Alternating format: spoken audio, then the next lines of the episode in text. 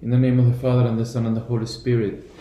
Hail Mary, full of grace, the Lord is with thee. Blessed art thou among women, and blessed is the fruit of thy womb, Jesus. Holy Mary, Mother of God, pray for us sinners, now and at the hour of our death. Amen. Saint Ignatius of Loyola, pray for us. In the name of the Father, and the Son, and the Holy Spirit. Amen. Okay, we have to do the last exercise um, of this uh, retreat, and um, it is the contemplation for obtaining the love of God, or contemplation to attain the love of God, which you will find in the book of the spiritual exercises on number 230.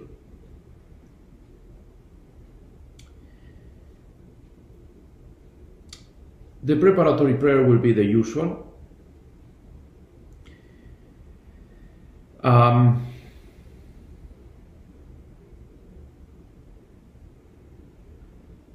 at the beginning of the of the meditation of the contemplation, Saint Ignatius introduces a note, a note about about love, about the nature of love, eh? precisely because this contemplation um, is is meant to inflame us in the in the love of God for so many gifts that He has given us. But at the same time, St. Ignatius wants us to be mindful of the nature of love. Or better said, what love, what real love is all about. So, he will say, in the note, he will say, first, the first note is that love ought to manifest itself in deeds rather than in words. In deeds rather than in words. That's, that's precisely how we all want to be shown love. We don't want people to tell us, I love you. But rather, we want people to do things that let us know they love us.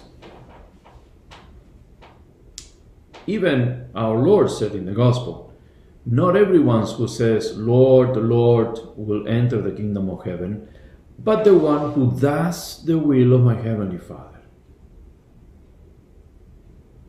Does. And St. John is also very clear in his first letter when, when he tells us that the one who says, I love my brother, but then doesn't do anything to show it,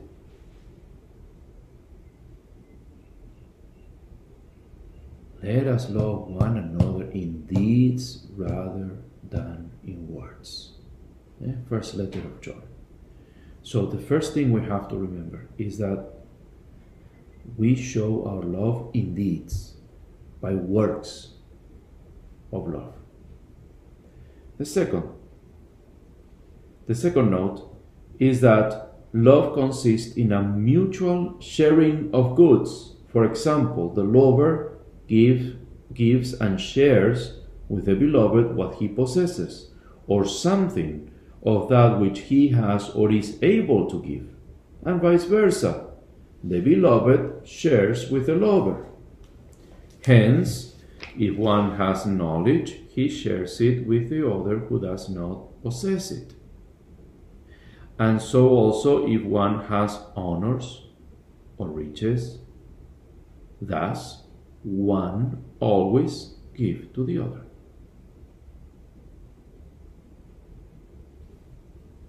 That's the note he introduces. Okay? So also love will make us share with the other.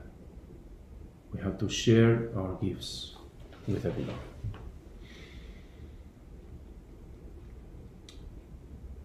We said that the preparatory prayer is the same. The first prelude is the composition of place. And again, for the second time, the composition of place is a very solemn one. This is the representation of the place, which here is to behold myself standing in the presence of God our Lord and all his angels and saints who intercede for me. Again, we are before the Lord and we are to tell him, You have given me all of this. What do you want me to do for you? And precisely this contemplation is a loving, um, a loving contemplation of all the wonders and gifts that we have received from the Lord. And, and, and make sure you don't do it like very uh, rational. You're like, oh, he, he gave me this, and he gave me this, and he gave me this. No, it has to be loving because all these gifts have had a tremendous impact in our life.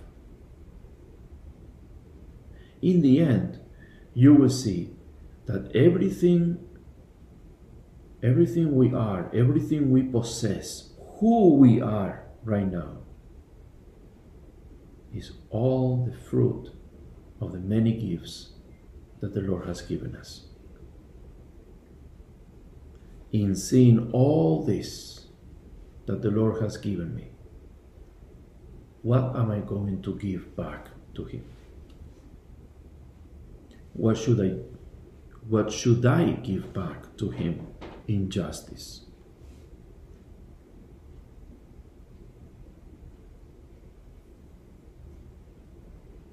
So, standing before him, I have to do this meditation again, standing before the Lord, standing before his presence.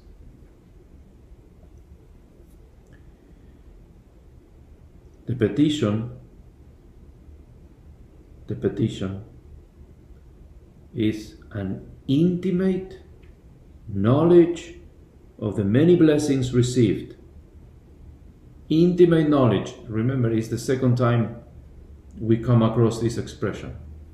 He used it to describe the knowledge of Christ that we should ask for in the second and third and fourth week. And now he is asking us uh, we are we are asking our Lord again for this knowledge, intimate knowledge of the many gifts the Lord has given us. And to recognize all that the Lord has done for us. To appreciate it, to see the value of it, to see the impact all of that had in my life. intimate knowledge of the many blessings received, that filled with gratitude for all, I may in all things love and serve the Divine Majesty. Exchange of gifts. Exchange of gifts. In gratitude for everything the Lord has given me, I have to give myself to Him.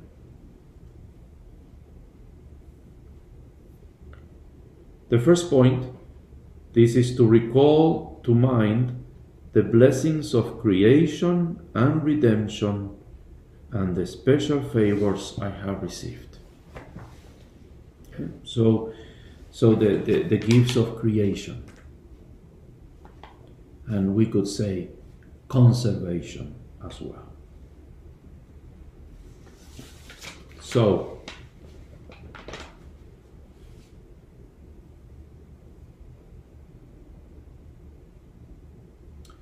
The whole creation is a hymn of praise. The sun, the stars, and the gifts of creation. Not just the creation of myself, but the creation that I'm a, that I am a part of. The sun, the stars, the sky, the earth, the mountains, the seas, the rivers, living creatures, human beings, the whole creation should be a hymn of praise to the Creator. But we are central in that creation.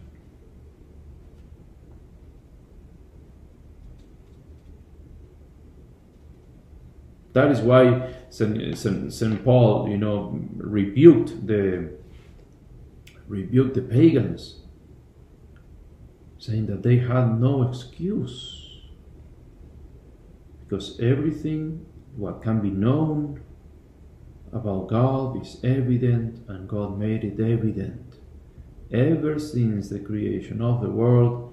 His invisible attributes of eternal power and divinity have been able to be understood and perceived in what He has made. In this contemplation, we can give praise and we have to give praise because our breath of life should become a song and song, a song of thanksgiving and prayer. Sun and moon, stars of heaven, every shower and dew, fire and heat, nights and days, mountains and hills, all birds of the air, all you beasts, wild and tame, you sons of men, praise and exalt our Lord. The Son praise. So the benefits, the benefit of creation, eh? like all the creation that I see, all the creation that I am a part of, all the perfections that I see in myself, my body, my capacity to think, my capacity to love, my capacity to choose.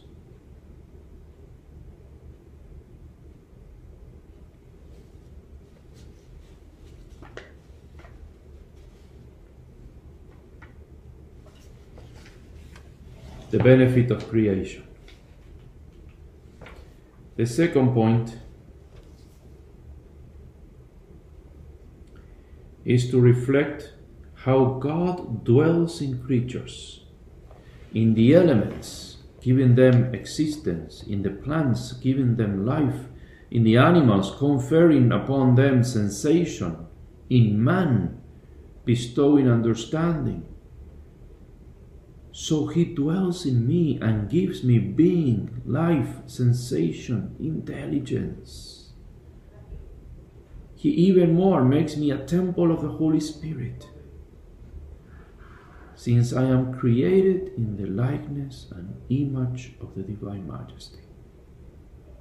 Then I will reflect upon myself again, in the manner stated in the first point, or in some other way that I may that may seem better.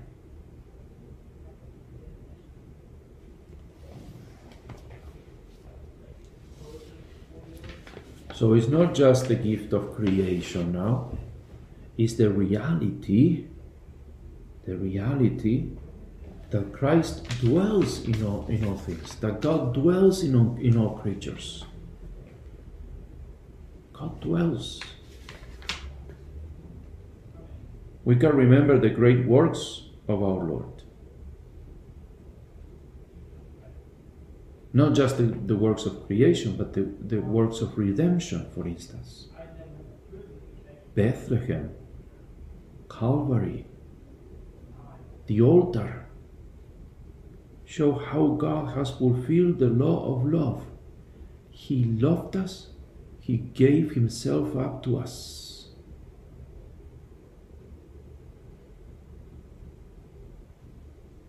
Remember the words of the Nativity To you a Savior is born.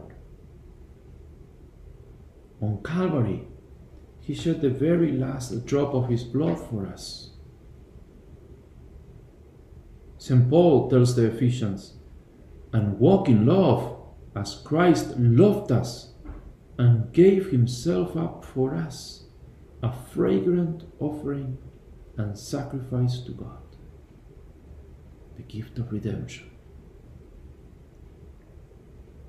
On the altar, he gives and sacrifices himself for each one of us every minute of the day.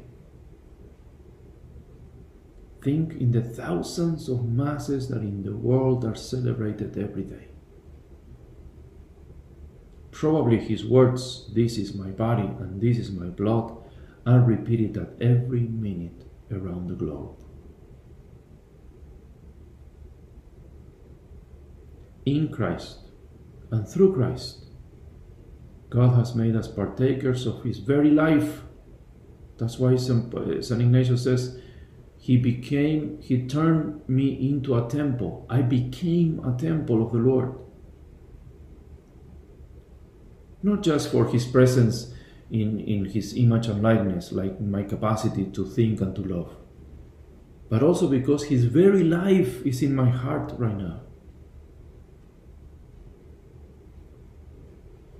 St. Peter says, He has given us His precious and very great promises, that through these you may become partakers of His divine nature. Second letter of Peter 1 4. And Christ our Lord has established the church to teach us, to teach His sacred doctrine, to sanctify us through the sacraments, to guide us through her teaching.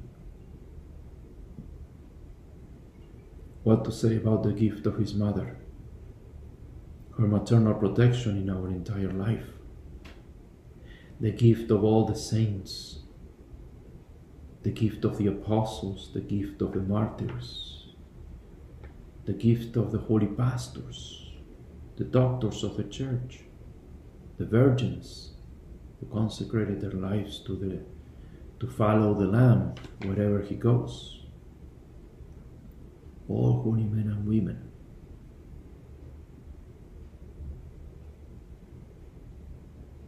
We can think of the example of holy people around us that might not be canonized saints, but who have guided us, who have advised us,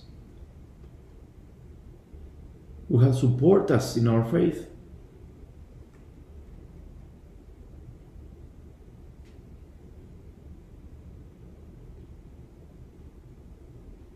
How to we cannot fail to to to thank God for the gift of, of St. John Paul II. Many of us uh, have the, the joy of living at the same time in history.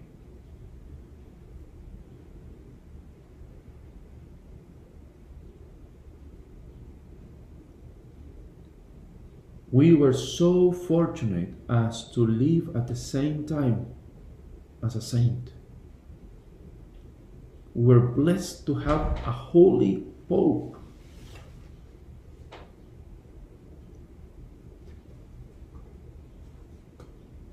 With these supernatural gifts, we can see how God truly is our Heavenly Father, always at work for us.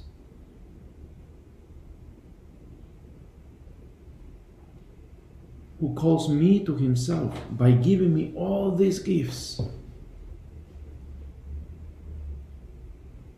And what about the individual gifts that I have received?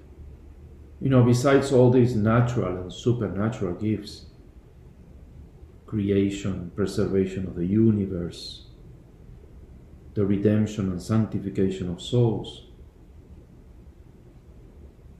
Besides this, there is a fact God loves me individually. For the least of us, He would have created the world, He would have become man, and would have died on the cross. He loved me, St. Paul says. He loved me and delivered himself up for me. Think about the gifts you have received as an individual, particular talents, your, your, your temperament, your personality, your intelligence,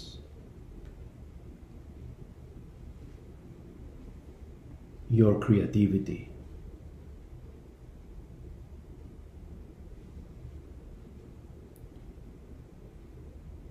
Thinking about all these gifts, that they, they all come from the Lord, they come from nowhere else. because He has arranged everything for these gifts to be mine. So, thinking about this, reflecting on this,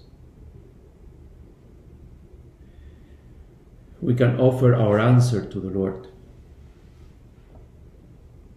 offering ourselves completely to Him.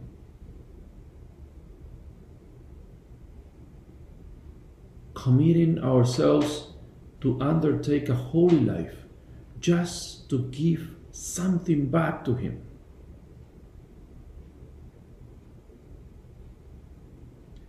We can pray the wonderful prayer that St. Ignatius includes on point 234 at the end of point 234. Take, O Lord, and receive all my liberty, my memory, my understanding, and my entire will, all that I have and possess. You have given all to me. To you, O Lord, I return it. All is yours. Dispose of it wholly according to your will. Give me your love and your grace, for this is sufficient for me. Take, Lord, and receive all my liberty, all my memory, my entire being. This is the most just answer to a so generous of a giver, of a lover, should I say, who has ordered everything for my well being. In the name of the Father, and of the Son, and of the Holy Spirit. Amen.